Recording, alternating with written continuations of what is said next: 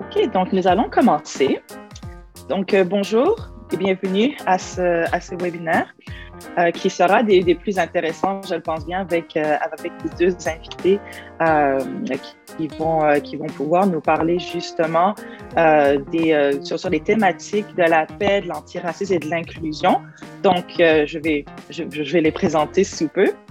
mais avant tout, je voulais faire une reconnaissance donc, des terres sur lesquelles nous nous situons.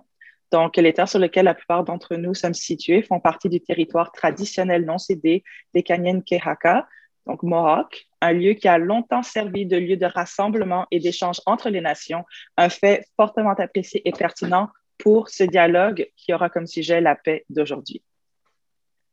Donc, en tout premier lieu, nous avons Brian Brofman. Donc, Brian Brofman est diplômé en philosophie, en droit, en planification des ressources naturelles et en médiation. En 2006, il a créé la fondation de la famille Brian Brofman, qui se dédie principalement à la paix en action. Par la suite, il a cofondé le réseau pour la paix et l'harmonie sociale, une organisation charitable qui utilise le pouvoir de la collaboration afin de renforcer les actions positives et concrètes en faveur de la diversité et l'inclusion et de la non-violence. Brian est également coprésident des médailles de la paix des YMCA du Québec, en plus d'être très impliqué avec le PLEDJ, Promoting Leadership for Empowerment, Development and Justice, anciennement le ICANN McGill, donc International Community Action Network, ainsi que le Centre de services de justice réparatrice. En 2009, il a également coordonné la visite du Dalai Lama à Montréal. Quant, quant au plan professionnel, il a enseigné la résolution de conflits, travaillé comme médiateur et a fondé la division de médiation sociale au sein de l'Institut Pacifique, il consacre désormais 100% de son temps à des activités philanthropiques. Et en 2010, il a reçu le prix d'excellence de l'Institut canadien pour la résolution des conflits. Et en 2012, la médaille du jubilé de diamant de la reine Elisabeth II pour son engagement philanthropique. Donc, un parcours bien étoffé pour Brian Brofman. Ensuite, nous avons notre deuxième invité, Balamara Holness. Donc, Montréalais d'origine, Balarama Holness est un entrepreneur social et ancien demi-défensif pour les Alouettes de Montréal, avec qui il a gagné la Coupe Grey en 2010. Il a complété son baccalauréat en droit civil et son juriste doctor avec une emphase sur le droit constitutionnel à l'Université McGill. Balarama est également enseignant avec une maîtrise en, en éducation et, comme vous le savez probablement, le fondateur de Montréal en Action, un organisme qui encourage la participation citoyenne sur des enjeux clés comme le racisme systémique, la justice, l'égalité et l'inclusion. Balarama est connu pour avoir réussi à obtenir l'appui de 22 000 Montréalais et Montréalaises pour forcer la tenue d'une consultation publique sur le racisme et la discrimination systémique à Montréal. Depuis la sortie de ces recommandations, les trois premières recommandations sur 38 ont été implémentées, mises en place par la ville de Montréal.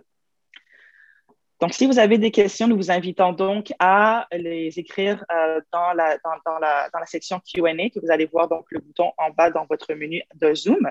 Sinon, Brian Balarama, c'est à vous. Merci beaucoup, Julie. Euh, c'est moi qui va commencer, en effet. Donc, c'est un, grand plaisir d'être ici. Et je vais commencer en partageant une petite histoire de mon enfance qui va peut-être euh, vous donner une, un aperçu de, moi avec, une histoire assez importante qui est pertinente aujourd'hui. Donc, vous pouvez voir là, moi comme enfant, comme bébé, euh, c'est un indice, c'est une réflexion du fait que, oui, j'étais assez privilégié. On ne s'habillait pas tous les jours comme ça, c'est certain, mais il n'y a aucun doute que je venais d'un background, d'une famille qui avait des moyens et euh, famille euh, fière d'être juif, euh, active, mais pas, pas seulement euh, avec un focus sur cet aspect de notre identité. Mais ce qui est vraiment bizarre avec ça, je vais vous montrer peut-être la première expérience interculturelle de ma vie. Le petit le jeune garçon juif avec le Père Noël je suis pas convaincu que celui-là était euh, vraiment quelque chose avec un, un grand impact. Euh, mais euh, je dirais que celui qui suit ce, cette photo-là, celui-là avait beaucoup plus d'impact. Alors, pendant sept ans, je suis allé à un camp d'été pendant sept, semaines, tout l'été, alors on, on, restait là. Et de 8 ans jusqu'à 14 ans. Et j'ai rencontré ce jeune homme-là, Brian Hubbard, un garçon de Harlem à New York. Et je pense qu'on s'est rencontrés en jouant au ping-pong et en semi. Juste comme ça, en semi, pour aucune autre raison que qu'il y avait une, bonne, c'est pas un attachement. il était gentil, moi j'étais gentil. On, partageait certains intérêts et on est devenu pas mal inséparables. C'était Brian et Brian tout le long de notre expérience, ces sept euh, étés euh, au, nord du, dans les Adirondacks, au nord de l'État de New York. Euh, Brian était de loin mon meilleur ami. Les, gens parlaient de Brian et Brian. On faisait beaucoup de randonnées ensemble. On, adorait la nature et les randonnées. une chose qui était intéressante, que moi, moi j'avais aucune habité là-dedans, c'est que lui, il dessinait. Euh, il dessinait euh, Spider-Man, il adorait ça, et il dessinait les avions. Euh, donc, il est devenu une pilote dans la force aérienne navale aux États-Unis. donc, il était un grand succès. il était assez haut dans, dans les forces militaires. Il s'est marié, il avait un bébé euh, mais la tragédie, c'est que à deux ans, quand le bébé avait deux ans, et lui, il avait 31, il est mort. Il est mort d'un problème avec son cœur qui, n'était pas connu. Et euh, ah, c'était triste parce que tout le monde l'aimait. C'était quelqu'un avec un esprit incroyable. Euh, Là, on peut voir moi avec Brian et un autre garçon nommé Jerry Webster en arrière. Jerry est mort comme ado dans un accident. Il y avait un autre euh, garçon qui était une partie de notre groupe au camp d'été, euh, Arthur Parker. Lui, Arthur est mort aussi comme ado dans, un accident. Alors, euh, on avait pas mal de tragédies dans notre groupe. Mais Arthur et Jerry venaient de, de familles qui avaient pas mal de moyens. C'était riche et ils ont créé des bourses à ce camp d'été euh, dans leur nom. Donc, ils étaient, on, se rappelait d'eux à cause de la bourse, mais Brian, qui tout le monde adorait, est vraiment disparu de ce camp. Alors, moi, j'ai trouvé ça injuste et j'étais vraiment triste. Alors, j'ai décidé que, qu'on devrait faire quelque chose. Et ce qu'on a décidé de faire, c'était de créer une structure, nommée un, lean-to, euh, dans le camp d'été à côté d'une très belle rivière. Euh, on peut voir que c'était approprié parce que euh, les jeunes au camp d'été passent leur première nuit dans, comme dans, dans la nature, dans cette sorte de structure. C'est dans le camp. C'est à côté de la rivière, là, une, petite rivière. C'est tellement beau et, les jeunes connectés, j'imagine, connectent à ce jour euh, avec des expériences dans la nature à ce qu'on a nommé Hubbard Lean-To. Et moi, j'ai écrit cette euh, inscription-là. This lean-to is built in celebration of the joy, the friendship, and the life of Brian Hubbard. May you sense Brian's spirit, one of harmony, adventure, and laughter while enjoying this beautiful, tranquil spot. Donc, euh, c'est une, une, histoire un peu, un peu, triste, assez simple, mais pour moi, c'était quelque chose de profond je pense que c'est pas la seule leçon de ma vie qui m'a introduit au fait que, que l'extérieur, euh, que, que, les choses superficielles sont pas importantes, que la connexion comme personne, comme esprit est important. Mais je pense que c'est vraiment le, le premier leçon comme ça. Et c'est quelque chose que je garde jusqu'à cette date. Et, euh, et j'adore toujours Brian et, il me manque. Et euh, c'est quelque chose qui m'a vraiment influencé. Thank you so much uh, for sharing that, Brian. Uh, merci beaucoup, Brian, d'avoir partagé cette histoire. Et donc, si c'est à mon tour de vous partager une histoire qui est quand même similaire dans, beaucoup de sens. Euh, on voit l'histoire de Brian et Brian que même si les deux avaient euh, un background qui était différent au niveau de leur statut socio-économique, religion, couleur de la peau, ils sont devenus des amis excellents. Et donc, je vous partage une histoire euh, de ma vie qui est quand même similaire. Donc, voici une photo de moi et mon jumeau. Et comme vous voyez, on est habillé avec des, des genres de, euh, des vêtements presque comme des monks. Et donc, comment qu'on arrive à cet espace-là? Et là aussi, vous voyez ma mère euh, qui est habillée avec un sari. C'est un vêtement hindou traditionnel. Et quand vous voyez cette photo, vous devez vous, vous demander comment ça se fait que on a des jumeaux euh, bronzés, habillés comme des gourous, avec une femme québécoise habillée avec un sari. Mais je vous explique. En 1979, au Forum de Montréal, il y avait un concert de Bob Marley. Et mon père, un Jamaïcain, a rencontré ma mère, une Québécoise, à ce fameux concert-là. Et mon père, du fait qu'il avait la peau noire, il parlait anglais et patois, et ma mère, elle, parlait français, avec euh, des cheveux blonds, les yeux bleus, bleus, il tombe en amour. Et donc, dans ce concert-là, toutes les divisions erronées en société, que ce soit la langue, la couleur de la peau, euh, le statut économique, la religion, il s'évade et il tombe en amour.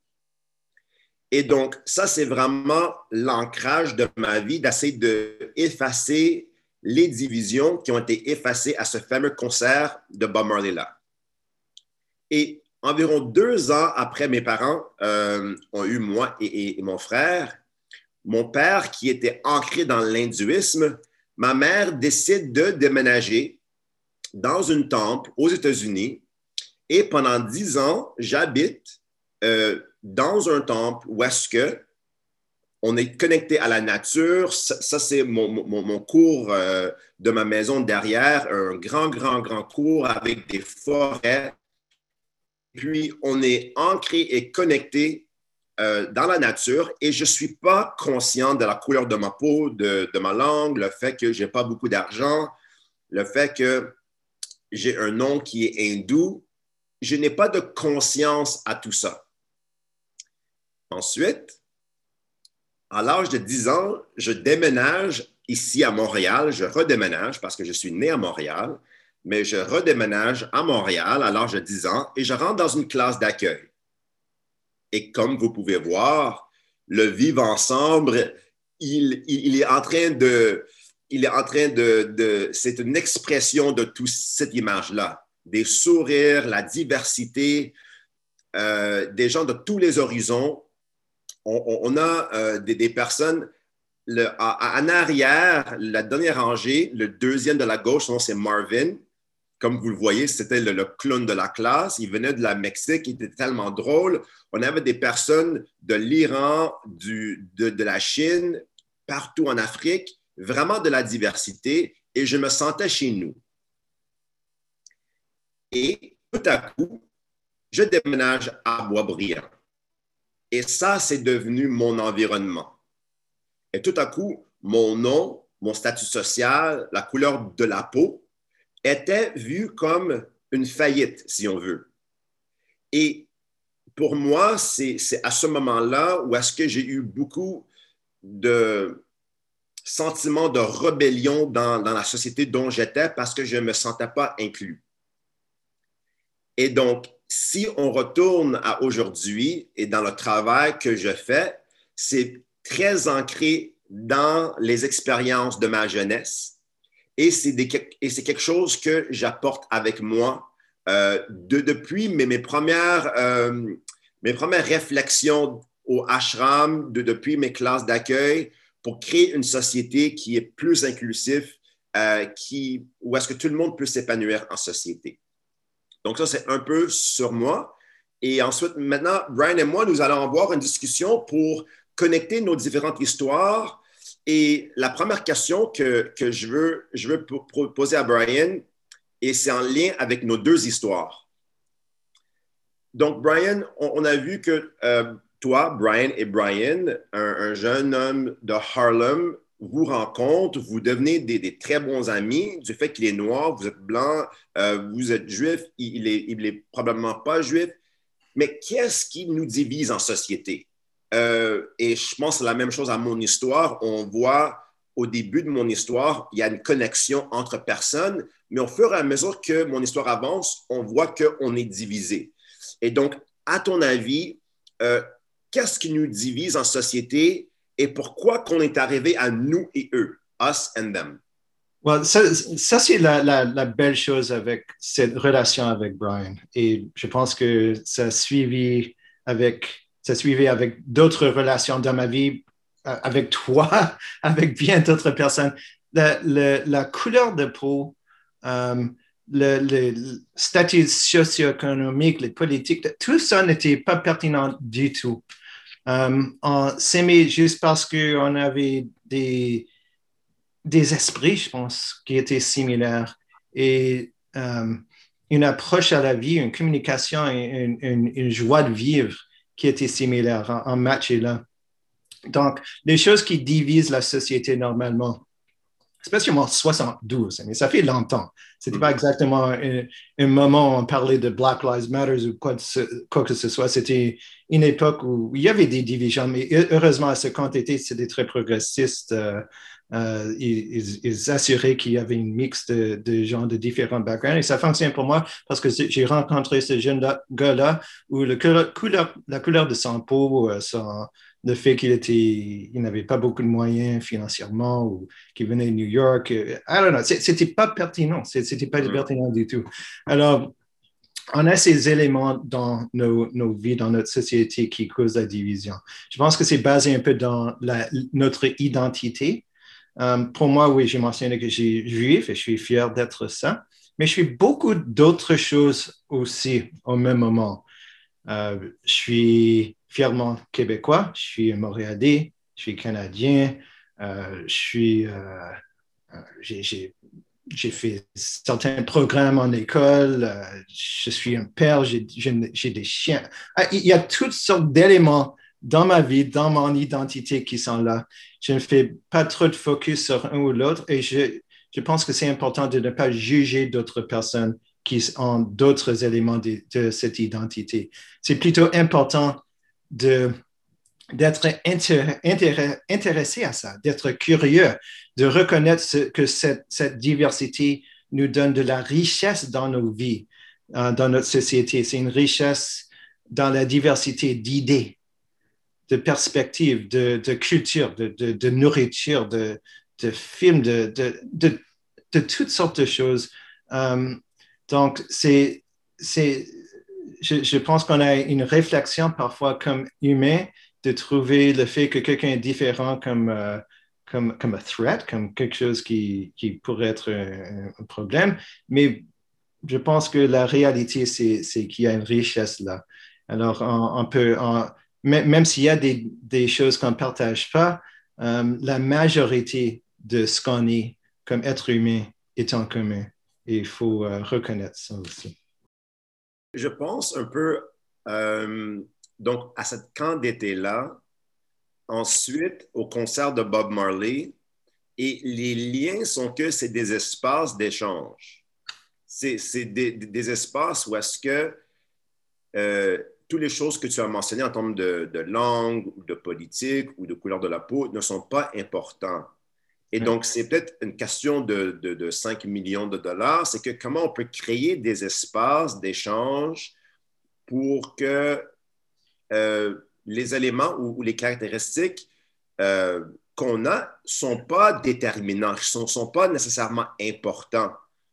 Euh, je ne sais pas si vous avez une, réponse à ça, mais comment on peut créer des, espaces comme le camp d'été, comme le, concert, mais de tous les jours, des espaces de tous les jours où est-ce qu'on peut avoir des, échanges qui peuvent faire la promotion de la paix ou de l'égalité? Euh, après, euh, il y a bien après ces expériences de camp d'été après que j'ai fait des études en, droit et, d'autres choses, j'ai finalement, comme Julie a mentionné, j'ai fait des études en en médiation et résolution des conflits. Et là, j'ai commencé à apprécier qu'il y a des, des, manières de communiquer dans une manière euh, non violente, de, de, plus conscient de nos émotions, euh, d'approcher le, dialogue dans une manière structurée. Et, euh, j'ai apprécié qu'on peut s'impliquer dans avec des gens qui ont des différents points de vue dans une manière constructive. Et euh, donc, on peut être des fabricateurs, des acteurs de la paix, euh, juste avec des, des, bons esprits. Et en plus de ça, et je, pense que je, sais que tu fais ça aussi. J'aimerais entendre ce, que tu, tu, veux dire sur le sujet d'être un acteur quelqu'un actif dans la création de la paix dans notre société. Mais en, plus de ça, avec Brian Hubbard, c'était pas un acte conscient de me mettre avec quelqu'un qui était d'un background différent. Mais maintenant, quand j'ai une opportunité où je peux chercher des opportunités, ils viennent à moi, ça, varie. Mais si j'ai la, la, chance de m'impliquer avec quelqu'un qui vient d'une autre culture ou religion, je vois ça comme une opportunité de, comme j'ai dit avant, d'enrichir ma vie de, connaître, d'apprendre quelque chose qui est différent. Et même si ce n'est pas en lien avec comment moi je vis ou, même peut-être avec certaines de mes valeurs, il faut approcher ça avec le respect. Euh, et quand on donne ça, quand on, donne le respect, quand on approche les gens avec le respect, moi j'ai trouvé dans toute ma vie qu'on reçoit le respect euh, euh, mutuel. Alors, comment est-ce que tu approches ces, choses, euh, Balarama? Je pense que tu, l'as très bien dit, c'est que parfois, on, fait tout ça et ce n'est pas nécessairement conscient. Euh, par exemple, à Montréal, en action, je vous donne un exemple très concret et c'est la réalité. À Montréal, en action, euh, on crée des environnements et c'est très intéressant et je ne sais pas pourquoi, mais 90% des membres qui sont actifs, qui font de la recherche, qui sont des analystes, c'est des femmes et des femmes de tous les horizons. Et donc, euh, je pense que c'est intéressant quand, tu as dit que euh, tu ouvres la porte à la diversité et que on, fait en sorte que parfois c'est automatique, mais je pense que c'est intéressant. Et peut-être quand on aurait des questions, ça serait intéressant d'écouter des femmes qui est-ce qu'elles ont dit sur ça? En ce moment sur euh, la, bataille, si on veut, ou la lutte contre euh, le racisme, ou la lutte contre euh, la pauvreté, ou les femicides, etc. Des femmes de la diversité de tous les horizons prennent de plus en plus de positions de leadership. Et c'est quelque chose qui, est devenu très organique. Et quand on passera aux périodes de, questions, ça serait intéressant d'entendre les femmes sur ça c'est quelque chose qui, est venu en tête quand, vous avez dit, Brian, euh, que parfois, ce n'est pas nécessairement pensé, c'est des choses organiques qui se passent. Et donc, oui, ça serait important d'entendre euh, les femmes sur ça.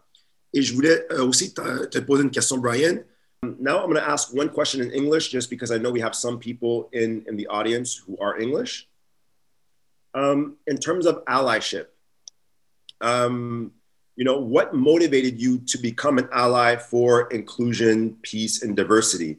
Because, you know, you mentioned, and we could be very open, yeah. that you mentioned that you come from a privileged background. You could have gone into business. You could have gone into so many different things.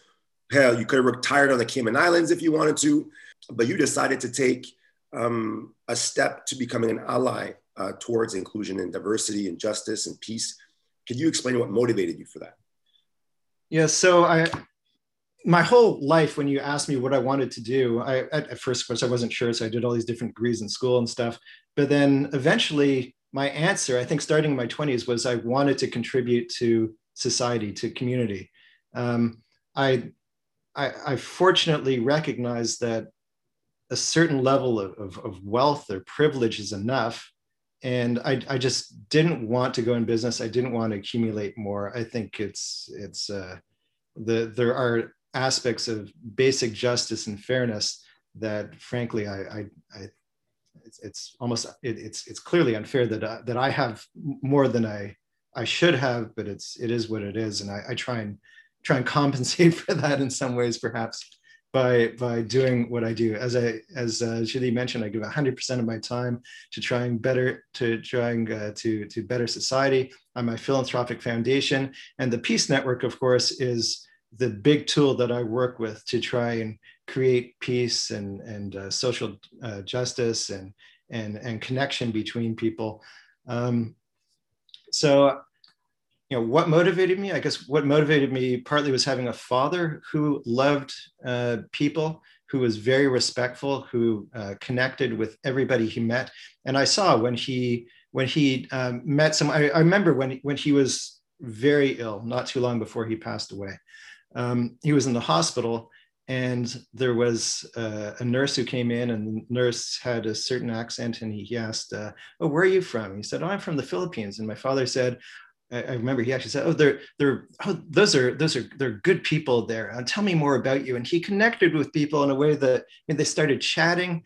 He, he was great about that. So he was a wonderful influence, um, the way that he respected people and appreciated the uh, diversity um, and saw how it enriched his life and how it added to our society in, in so many ways. Um, so yeah, I try and continue with that through the Peace Network. The Peace Network has activities that we uh, institute, like our, our forum, our upcoming forum on diversity and inclusion, um, and our Peace Days activity, uh, which is all geared around bringing people together, engaging people, creating collaboration, um, so that people who um, share these values and want to work on these values can go further together, um, go further together than, than uh, working in, the, in silos or, or working apart. Um, but I have a question that you kind of alluded to, Balarama, um, which uh, is, has been on my mind, especially the, the, more, the more I involve myself and the more I learn and the more I go to webinars and read and whatnot, um, it becomes more and more confusing because I, I so don't want to f- appear or present myself as someone or act as someone who's coming from a place of privilege, of white privilege. I don't want to impose anything that's wrong. I want to work with people and be respectful. So, how can I, as a white person of privilege, or even just as a white person, um, be an ally in the fight for social justice and equity? Uh, the, the approach that I would take if you know if I put my shoes in someone who is not of you know not necessarily someone who is black or someone say someone who is wealthier and who wants to be an ally. If i put myself in their shoes one of the best in my opinion the best approaches to take is to build friendships and relationships. Certainly resources are important and there are all kinds of structural things that are important but creating real and authentic relationships with different actors in society. And I've seen how you've done it with uh, Will Prosper, with Fabreceville, with other people in society where I see that you're building these relationships with Tiffany Callender as well, uh, Ricardo Lamour, and all of these persons that you're indirectly and directly building relationships with. I think that is really important because that means that now you're listening and you have a pulse on on the problem. Uh, with the government, I, I just say I, I, love that Balarama because yeah, I do have a philanthropic foundation, and yeah, I'm fortunate that I can contribute financially, and that's all mm-hmm. great. But what gives me the greatest satisfaction is building these relationships with people yeah. like you, who I enjoy so much and I learn so much from. Yeah, exactly, and and I think that is the key. Um, and then the point of that is then you, will be able to listen and learn and now you know that your actions will be leading in the right direction. And i wanted to make a little point on government because i, I think a lot about governance. And what government often does is unfortunately they have no other choice. They kind of just toss money at things. But that doesn't really solve the issue. What solves issues is finding ways to bring people together. And it goes back to kind of like my first question that maybe we could have another webinar and speak about is that how could we create spaces for dialogue just like that summer camp, just like that Bob Marley concert, how could we design cities? How could we create activities and create initiatives and programs that bring people together to have that social cohesion? And I saw in the chat someone talk about social cohesion. Um, and, and yeah, I think that, you know, you building those relationships is for me, I think the fundamental part. And that's the first step towards allyship. And you, you've, you've done this in um, both a social way, uh, as I mentioned, relationships are huge. Even for us at the Peace Network, healthy relationships are really the core of our work. We're, we're, working all around relationships, but it does go beyond relationships as well. You have to have the right structures in place. And through your petition and signatures and the inquiry and especially those 38 recommendations, you have a very specific, just fabulous and fascinating approach to, to create the structures that will support this kind of world that we're trying to build. Exactement. Et donc, c'est très linéaire, comme vous avez mentionné. On avait la pétition. Ensuite, on a eu la consultation publique sur le racisme systémique. Et donc, comme vous le savez, il y a 38 recommandations qui ont sorti de, tout ça. Et ensuite, on, a vu les changements. Et ça, c'est important pour tout organisme. C'est qu'à un moment donné, il faut que tu vois un impact et des changements concrets. Donc, la Marès reconnaît le racisme systémique. On a maintenant un commissaire à la lutte contre le racisme. On a un membre du comité exécutif qui est responsable pour les 38 recommandations et la lutte contre le racisme systémique. Et donc là, on, peut voir des changements concrets et ça, c'est quelque chose qui est important. Mais encore une fois, if we return to allyship, well, Brian was extremely supportive of our organization from the very beginning. So that is another way to show that the support from allies goes a lot further than the ally might think um, because there's a ripple effect. So now you're supporting one organization who is also part of a web of other organizations. And now when they begin to support each other, um, that's where you ultimately see change. And, and, I see the time ticking. It's already 34. So um, exactly. Yeah, I'll, I'll send back to you, Julie. Can I make one comment? I just want to make one 20 yes. second comment. Um, je pense que tout, tout ça, cette, cette conversation depuis 5-10 minutes est une réflexion du fait que les actions doivent être complémentaires et venir de différentes directions pour avoir ces changements, ce, ce progrès dans la société qu'on veut. Tout à fait. Merci beaucoup, Brian, pour avoir apporté ce, commentaire. Et puis, je pense que ça va vraiment dans le sens des questions qui ont été posées. Donc, il y en a en français et en anglais. Euh, je vais commencer par celle de Shane Thompson. Euh, sa question est en anglais. La question est How do you decide what is a societal issue that needs tending to? And how do we then go about taking meaningful action?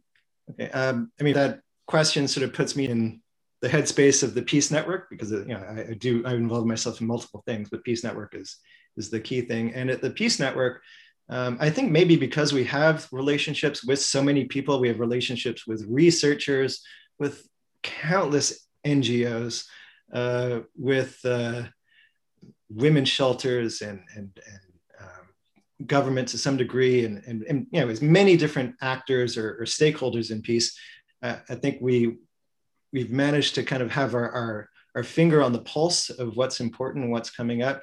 So, for example, um, in 2014, when we did our first activities, um, they were bullying pre- uh, prevention, uh, yeah, bullying prevention symposiums because we knew that bullying prevention had become a really important topic, something that was very relevant to our society and was was uh, uh was timely. So just after we did our symposium, bullying became a really important topic for our society. Then uh, in 2015, um, I was getting inklings through things like uh, vital signs, the report from the Foundation of Greater Montreal that domestic violence was becoming a major issue, especially in Quebec. And so we involved ourselves in that uh, topic. And about six months later, all of a sudden, the Me Too movement uh, came out, and we were fortunately well positioned to, to with a report that we had um, produced and a forum that we had organized to help uh, with it with that problem too. Um, and it was about three and a half years ago now that I said uh, to our team that I want to focus on diversity and inclusion because I had a sense that well, it was personally interesting to me. And I thought that that was really the future of peace, that we needed to uh, work around the divisions that were happening from populist governments and, and, and, and other things. And so we started to staff ourselves with people who are really competent uh, within that domain and involve ourselves with NGOs working on that. And saying, again, a couple of years later, uh, suddenly Black Lives Matter exploded on the scene, and you had tragedies like Joyce Echaquan, um, George Floyd, and multiple other things. And I, I, I, think and I hope that we're contributing to that too. So I think part of it is to have your pulse on things and and and just go with with a good instinct, but maybe an educated guess, and try and do good, pertinent work. And that's what we do at the Peace Network, I, I, I believe. What about you, Balarama? Actually, I have very little to add. I think that you, you, you kind of raised it in that you're, you're trying to address the issues and tackle the root causes. And that's kind of what we also do at Montreal in Action and possibly different themes, but I think the, the concept is, is there. merci beaucoup. Donc là, on va aller dans une question en français. La question est de Akima Dadouche. Donc, elle vous remercie pour ce beau témoignage de vos expériences et de votre vie. Et donc, sa question est la suivante. Est-ce que l'adoption et l'enseignement d'un langage non violent, une communication non violente, par exemple, pourraient contribuer à la paix qu'on veut créer autour de nous? Elle est elle-même est enseignante, elle porte le foulard et elle trouve que cela fait toute la différence dans le vivre ensemble. Et c'est important que les générations futures aient des clés de communication non violente pour un monde pacifique et accueillant.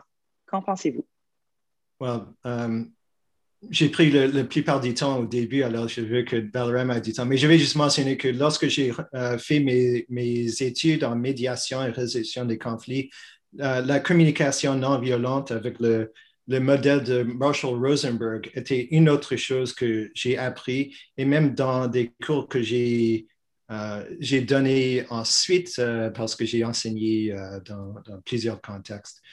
j'ai utilisé ça comme outil. Alors, à mon avis, oui, cet aspect de communication, non violente est, très important. Euh, cet aspect de respect et le fait de, s'exprimer dans une manière efficace et d'entendre les gens, être une personne qui, qui sait comment écouter et apprécier les, commentaires des gens est, absolument clé.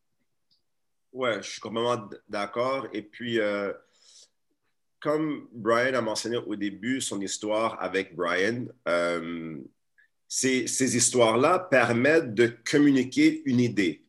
Et l'idée dans cette histoire-là, c'est que même si on a des divisions superficielles, ils ne sont pas importants. Et quand on pense à la non-violence, mais on peut retourner à l'histoire. Gandhi, Martin Luther King, il y a tellement d'histoires enrichissantes qu'on peut enseigner aux élèves pour leur apprendre c'est quoi la non-violence. Et donc, moi, en tant qu'enseignant, avant d'être juriste, je suis enseignant, j'ai fait ma maîtrise en, enseignement. Et quand on utilise des histoires et des histoires réelles et historiques, on peut enseigner aux élèves euh, la non-violence, comment ça fonctionne, et ils peuvent non seulement comprendre ces concepts-là, mais les ancrer dans des faits euh, historique à travers le monde. On, pense aussi au sud d'Afrique et la façon que eux, ils ont eu leur émancipation. Donc, partout dans le monde, on a des exemples de la non-violence et comment ça fonctionne et le pouvoir de la non-violence. Parfait, merci beaucoup pour la réponse. Donc, euh, donc maintenant, on va passer à une question en anglais euh, de Grace B. Byrne. Uh, donc, Grace, um, Grace is a founder of an arts organization to create events that bring people together, highlighting our commonalities with respect and compassion. As cultural workers, it's a great opportunity to be in place of change.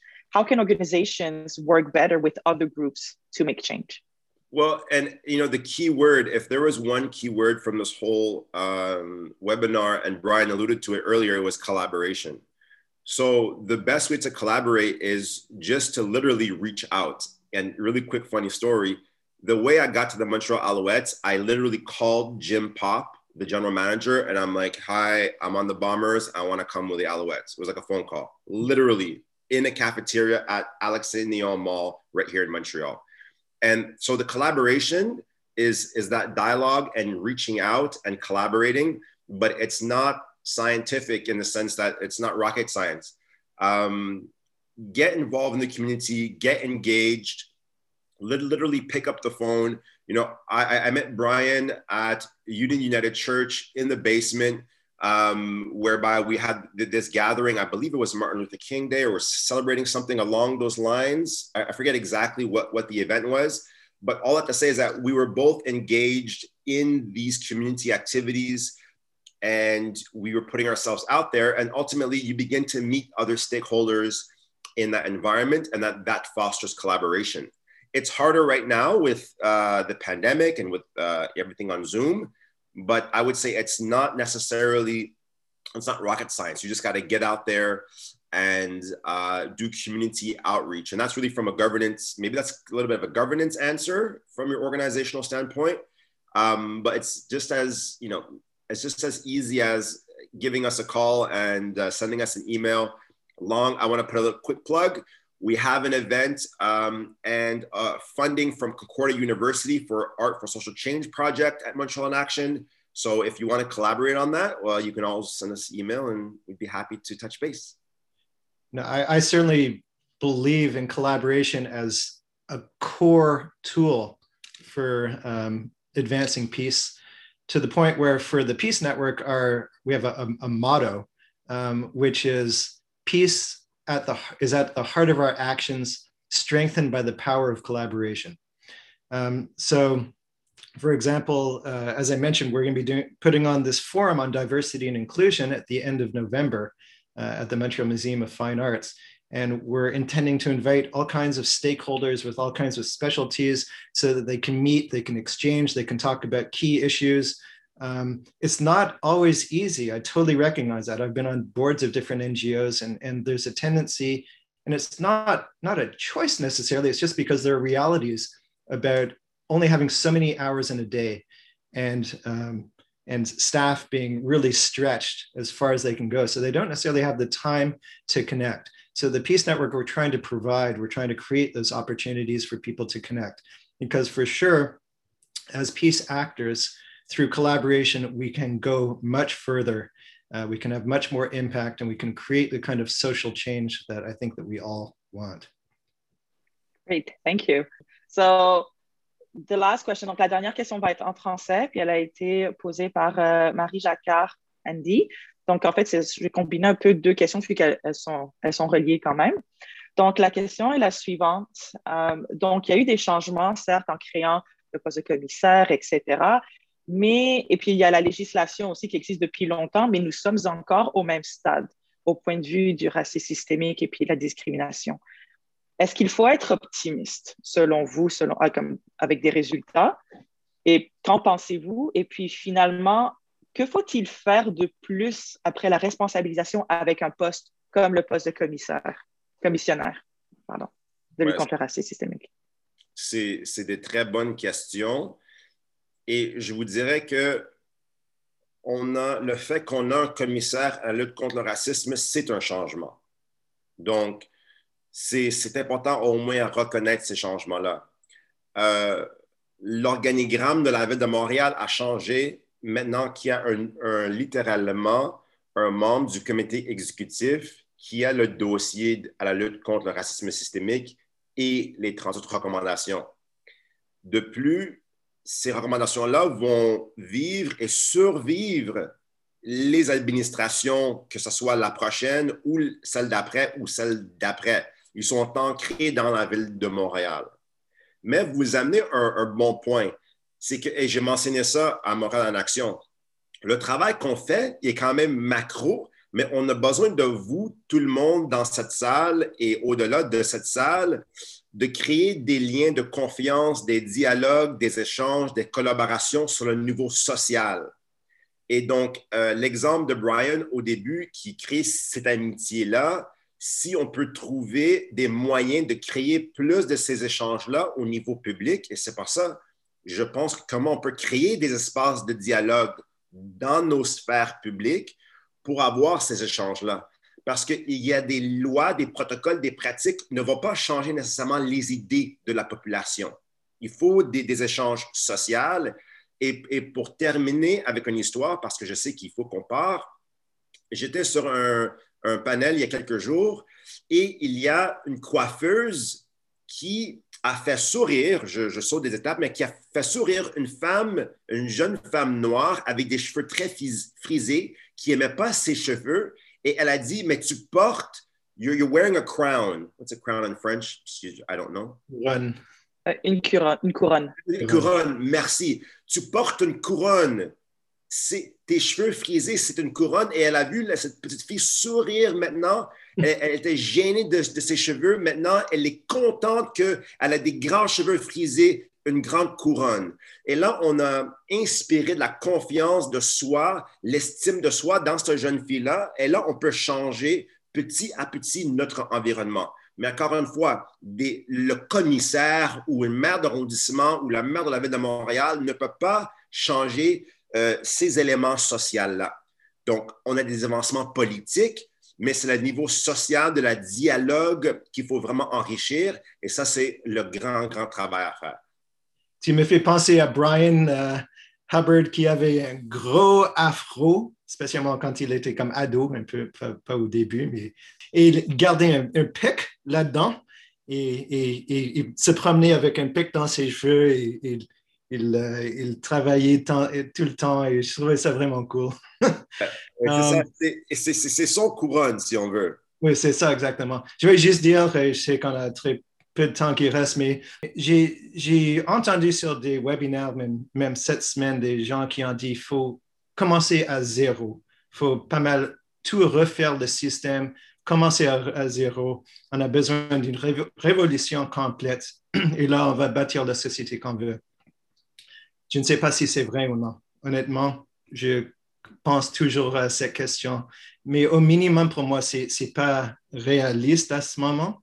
Et si moi, je veux faire du progrès, et aussi si moi, je veux amener des gens à bord pour créer cette belle société de paix et d'harmonie sociale, il va falloir être optimiste, il va falloir être positif. Euh, moi, j'ai parlé un peu dans le passé des, trois pieds de la paix, être positif, pratique, pratique et productif dans ce qu'on fait.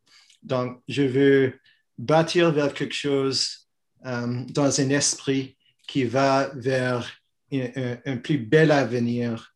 Euh, et avec ça, jusqu'à date, euh, j'ai amené pas mal de gens. On a 22 membres de, fondations philanthropiques et d'entreprises qui sont membres de notre réseau pour la paix. On a beaucoup de partenaires sur le terrain beaucoup de gens qui sont intéressés dans ce qu'on fait. On a besoin de beaucoup d'autres, c'est sûr et certain, mais jusqu'à date, euh, cette approche, euh, je pense, a un certain succès. Merci beaucoup pour, euh, pour ces réponses, euh, Valarama, Brian, pour votre temps et votre expertise. Et puis, je suis désolée pour les participants dont les questions n'ont pas pu être, euh, on n'a pas pu répondre à leurs questions. Mais je vous encourage fortement donc à suivre Montréal en action et le réseau pour l'appel harmonie sociale. Et quand on parlait du concept d'allié, ce serait, ça, ça va être une belle étape, une bonne première étape en tant qu'allié de suivre ces deux organismes absolument fantastiques et de participer à des événements comme ceci. Donc, euh, merci beaucoup encore une fois. Merci tout le monde. Merci tout le monde. Au revoir. Merci tout le monde. Thank you, Montreal in Action. Et euh, à la prochaine. Merci beaucoup. À la prochaine. À la prochaine.